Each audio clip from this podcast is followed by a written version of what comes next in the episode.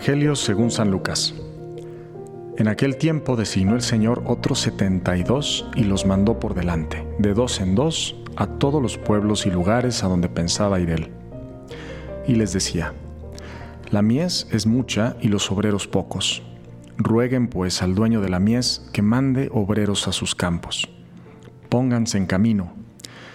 Miren que les mando como corderos en medio de lobos no lleven talega, ni alforja, ni sandalias, y no se detengan a saludar a nadie por el camino. Cuando entren en una casa, digan primero, paz a esta casa. Y si allí hay gente de paz, descansará sobre ellos su paz. Si no, volverá a ustedes. Quédense en la misma casa, coman y beban de lo que tengan, porque el obrero merece su salario. No anden cambiando de casa.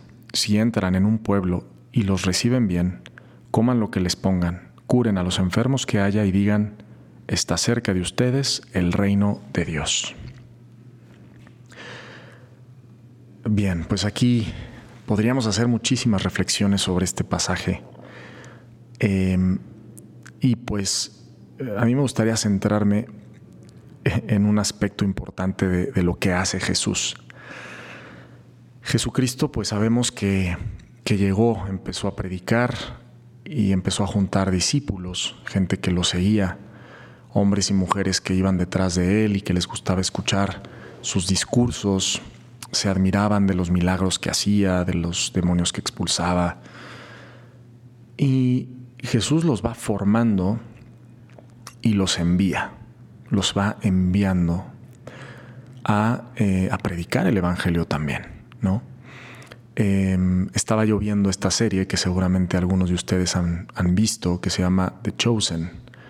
Em, y en esta tercera temporada, precisamente se ve como aquí, aquí habla de cuando manda ya a los 72 discípulos, pero antes manda a sus 12 apóstoles, eh, de dos en dos. Y hay un capítulo en esta tercera temporada en donde se ve cómo Jesús va mandando a sus apóstoles de dos en dos a predicar el Evangelio, pero también a curar enfermos, a expulsar demonios. Y cómo, o sea, me, llamó mucho la atención cómo está representado eh, el asombro de, de los apóstoles de darse cuenta de que Dios les ha dado un poder. Dios les da el poder de, de curar, el poder de expulsar demonios, el poder de predicar, la palabra de Dios. Y, en algún momento alguno de ellos dice, es como si Jesús estuviera conmigo, ¿no? Y, yo quisiera enfatizar esto. Eh, esto no, no, sucedió solamente hace dos mil años que Jesús pues tenía a sus discípulos y los mandaba a predicar. O sea, esto ha estado sucediendo en la iglesia de los últimos dos mil años. Y, y Jesús sigue eh, enviando a sus discípulos a, predicar, ¿no? Por eso aquí Jesús empieza diciendo, eh, la mies es mucha y los obreros son pocos, por eso hay que rezar, hay que pedir al dueño de la mies que nos mande más obreros. ¿Y quiénes son esos obreros? Pues son esos apóstoles. Creo que ya lo he, mencionado en otros, episodios de este podcast. Eh, la palabra apóstol significa enviado en griego. Y qué importante es que todos nos sintamos em, enviados, enviados por Jesús a una misión. Y, eso le da un sentido a nuestra vida, ¿no? ¿Cuántas veces podemos eh, estar encerrados en nosotros mismos, en nuestros problemas, lamentándonos de las cosas eh, pues que no nos salen bien, o los defectos que tenemos, o la mala racha, no sé? Y, nos vamos como encerrando, encerrando, encerrando nosotros mismos y eso muchas veces pues va generando en nosotros una tristeza, ¿no? Em, y, si nosotros fuéramos conscientes del poder que tenemos nosotros para hacer el bien a los demás, aunque sea con una sonrisa, o sea, basta una sonrisa, em, pues probablemente nos daríamos cuenta de que Jesús nos sigue enviando a hacer el bien, nos sigue enviando a predicar su palabra, no solo con palabras, que también, pero con nuestra vida. ¿no? O sea, que nuestra vida sea un evangelio vivo, eh, la forma en que nosotros tratamos a los demás, la forma en que miramos a los demás, cómo escuchamos, cómo dialogamos con el prójimo, eh, cómo vivimos las virtudes, la paciencia, por ejemplo. Qué difícil es a veces vivir la paciencia y sobre todo en lugares como este, en la Ciudad de México, tan grande, tan, eh, tan, tan lleno de tráfico y de vas corriendo de un lado a otro, en fin, y, uno puede perder como la, calma, ¿no? Y, todos, todos, todos este, los, los, que hemos sido bautizados, pues estamos llamados a ser apóstoles, ¿no? En nuestra familia, en nuestra escuela, en la universidad, en el trabajo, eh, con los amigos, en fin.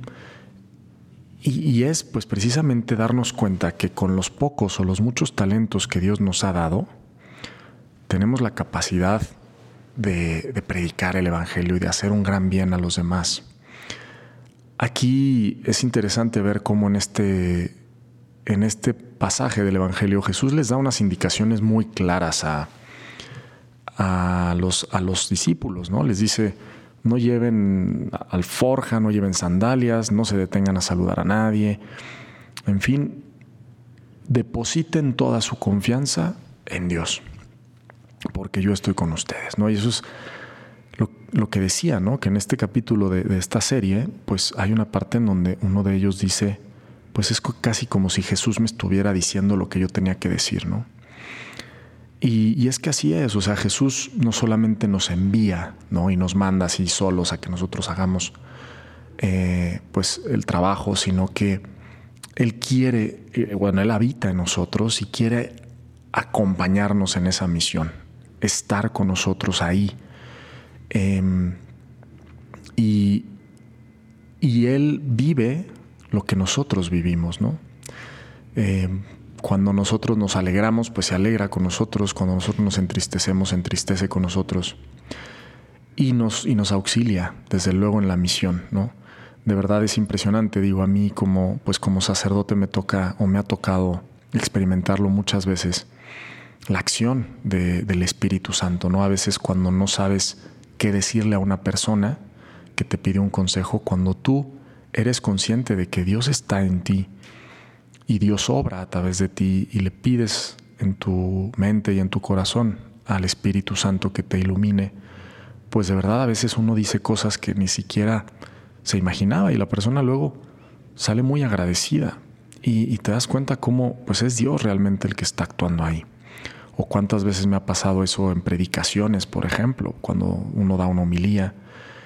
Y a mí, pues digo, también em, me he dado cuenta que, esto no solamente nos pasa a los sacerdotes, ¿no? Le, pasa a todo, a todo cristiano.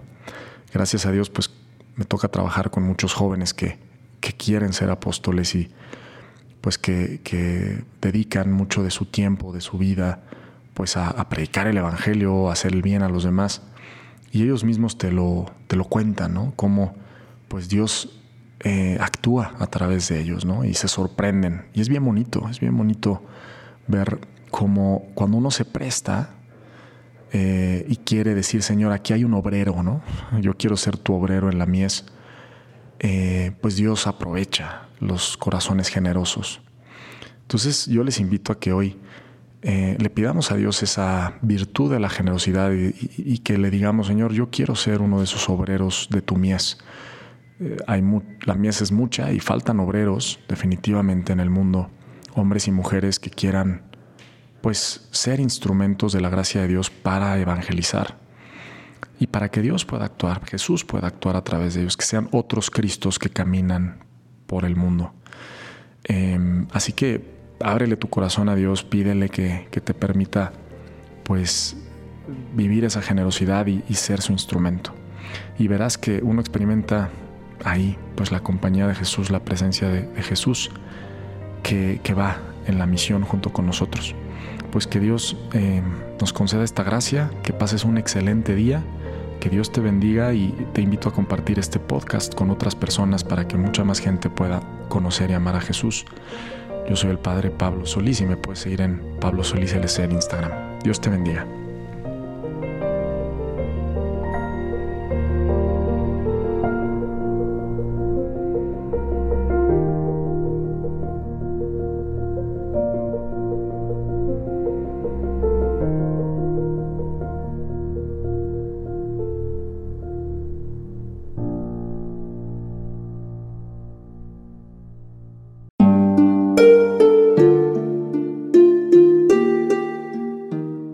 Hola, ¿qué tal?